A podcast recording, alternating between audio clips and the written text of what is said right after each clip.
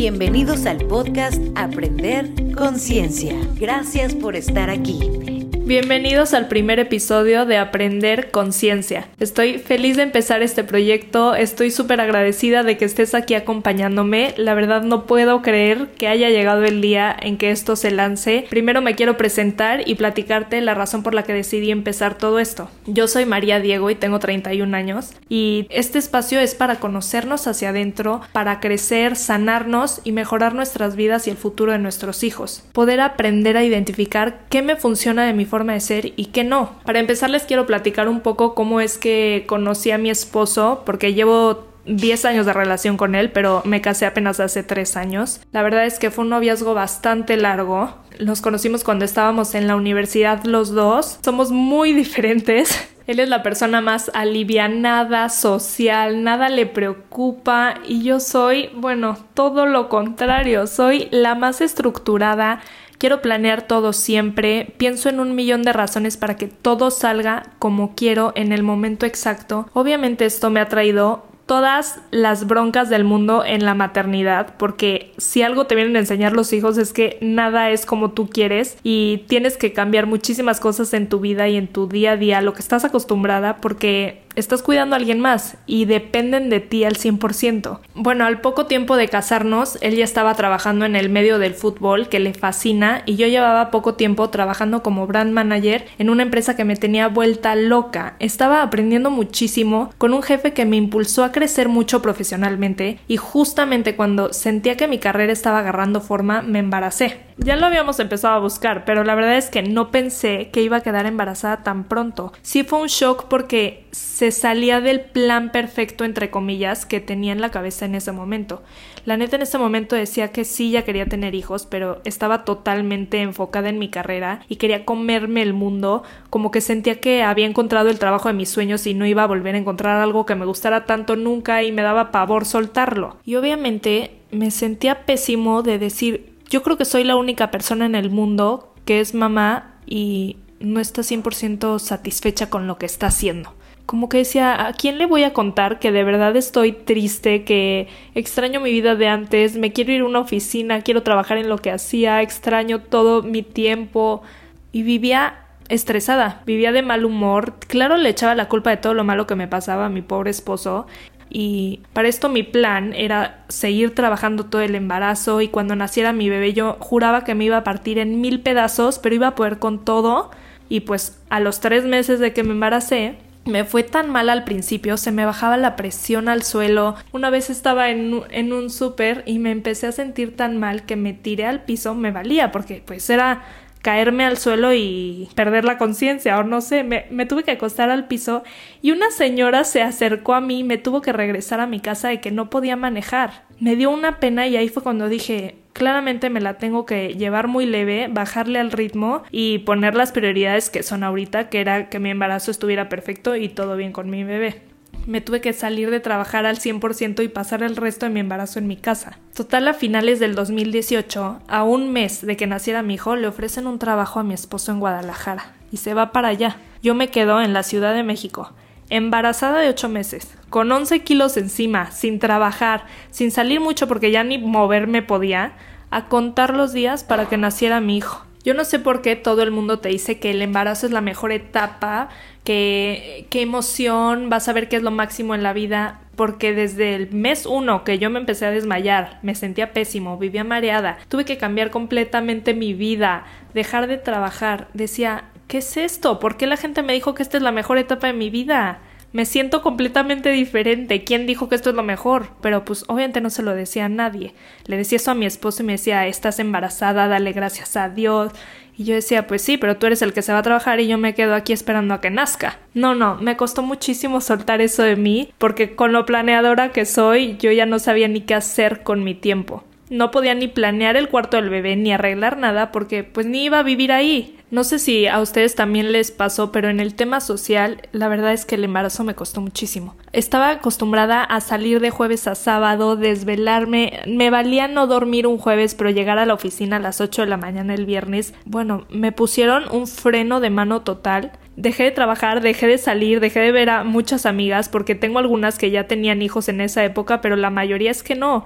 Entonces me costó muchísimo soltarlo. Me sentía súper sola, mi, mi esposo no viviendo conmigo esta última etapa del embarazo y me ayudó también a, a volver a buscar mucho a mi familia. No siento que no siento que he sido muy apegada a ellos o dependiente, pero creo que cuando te embarazas te entra el chip de que necesitas estar con tu mamá otra vez o no sé qué me pasó, que cada fin de semana, ahora de jueves a sábado, me la viví en casa de mis papás metida porque si no estaba sola en mi casa. Eso me ayudó a ir mejorando un poco la relación con ellos. A finales de noviembre del 2018 nace mi hijo. Bueno, después de 18 horas de trabajo de parto, que la verdad se oye peor de lo que siento que fue, o por lo menos ya se me olvidó y según yo lo manejé perfecto, no sé qué diría mi esposo que me acompañó todo el tiempo. Todo iba muy bien, mil horas de trabajo de parto, pero bueno, ahí la llevaba.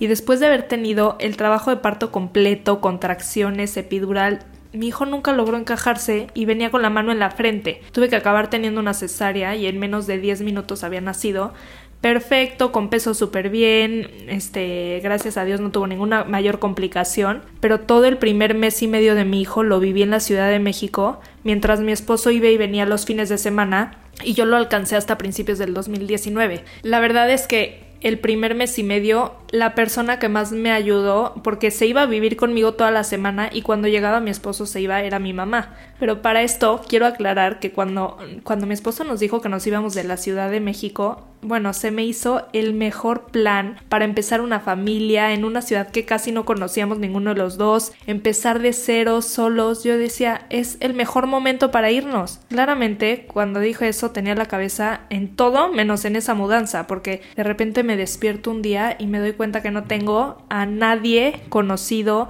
nadie cercano, ningún familiar, ninguna amiga, nada que me acompañara en esta etapa de empezar a ser mamá. Vivía esperando a que fueran sus siestas, literal, para yo poder bañarme, poder dormir, poder comer algo, sentarme a comer algo. Vivía viendo un reloj de falta media hora, faltan 15 minutos, faltan 20 minutos. Me sentía la peor mamá y mi hijo los primeros meses me ha de haber visto como una bruja, hasta que llegó un día que me cayó el 20 de que le estaba enseñando mi mal humor todo el día.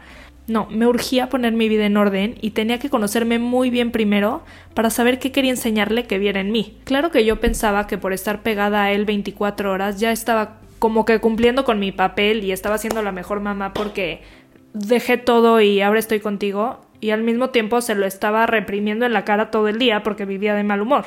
Sentía como que como que proyectaba algo hacia afuera que era totalmente diferente a lo que estaba sintiendo adentro. No me sentía yo. Me empezaron a surgir mil dudas de mi forma de ser que pensaba, ¿cuándo empecé a ser así? ¿Por qué tengo este humor? ¿Por qué tengo este carácter? La verdad, ahí es cuando decidí, no quiero que mi hijo se sienta así.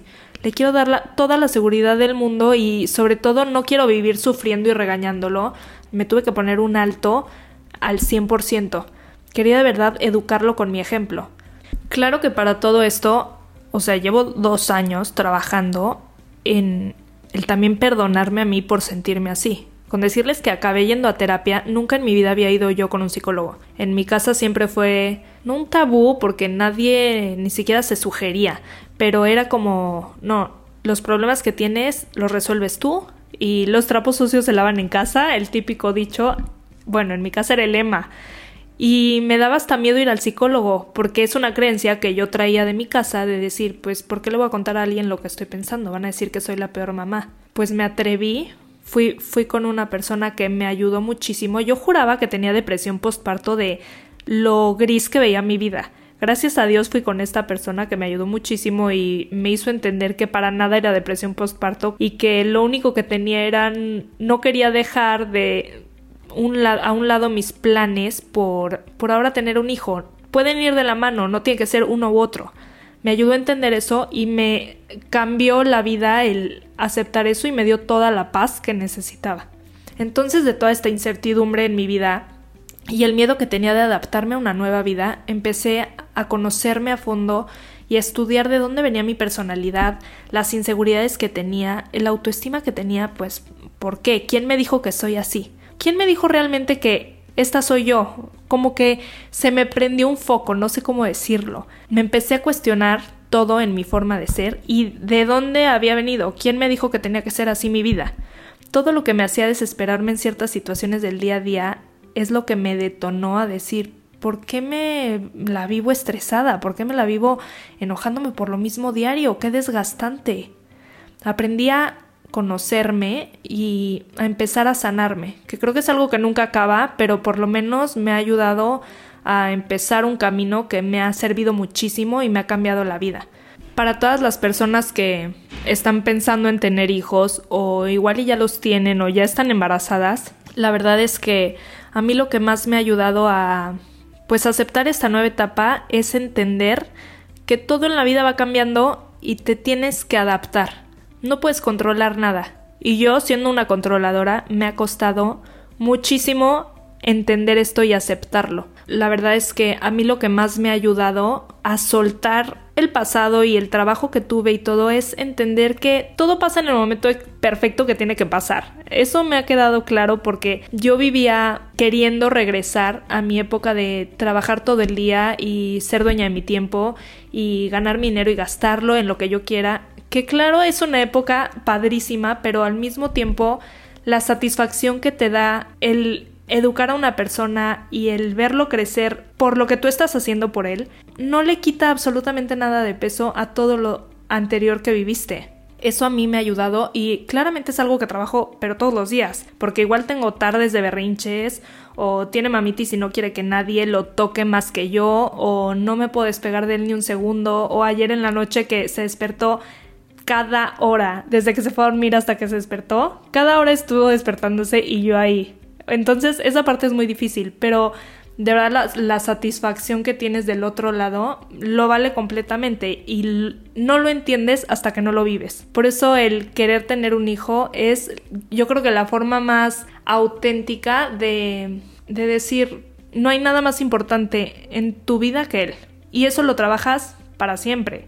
Por eso quise abrir este espacio e invitar a todos los expertos que nos puedan ayudar y nos puedan enseñar a normalizar el hablar de esto o el hablar de los problemas que tenemos en nuestras casas, el hablar, de lo que nos preocupa como mamás, como mujeres, como papás, como personas que trabajamos y tenemos una vida, entender que tenemos una vida aparte de nuestros hijos.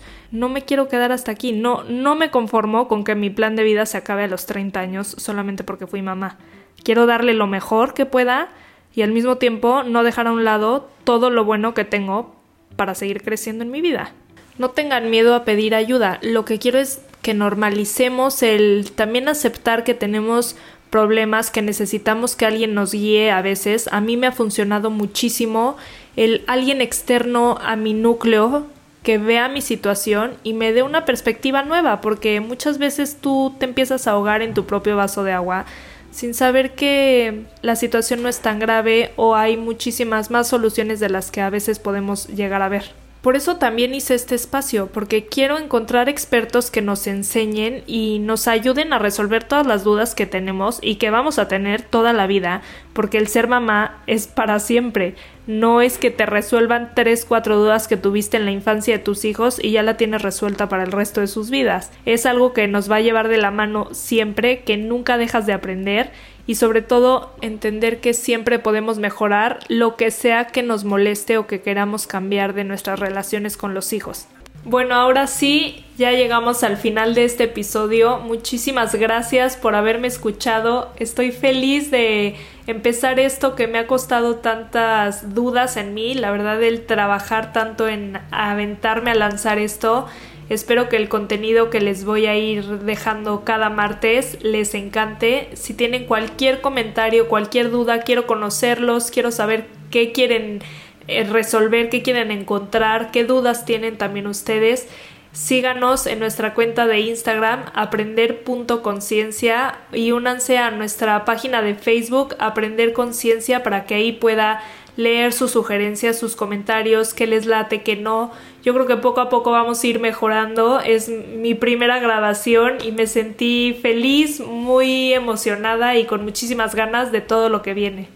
Si quieren saber más de mí, me pueden encontrar también en mi cuenta personal de Instagram como María Diego FDZ. Te invito a escuchar todos los episodios de Aprender Conciencia para que juntos nos echemos un clavado en nuestra infancia, porque aunque no lo creas, todo lo que piensas, eres y haces hoy nació de ahí. Estamos aquí para entender que cualquier cosa que te haga dudar de ti, enojar o no te guste, lo puedes modificar siempre. Gracias por estar aquí. Nos escuchamos en el siguiente episodio de Aprender Conciencia.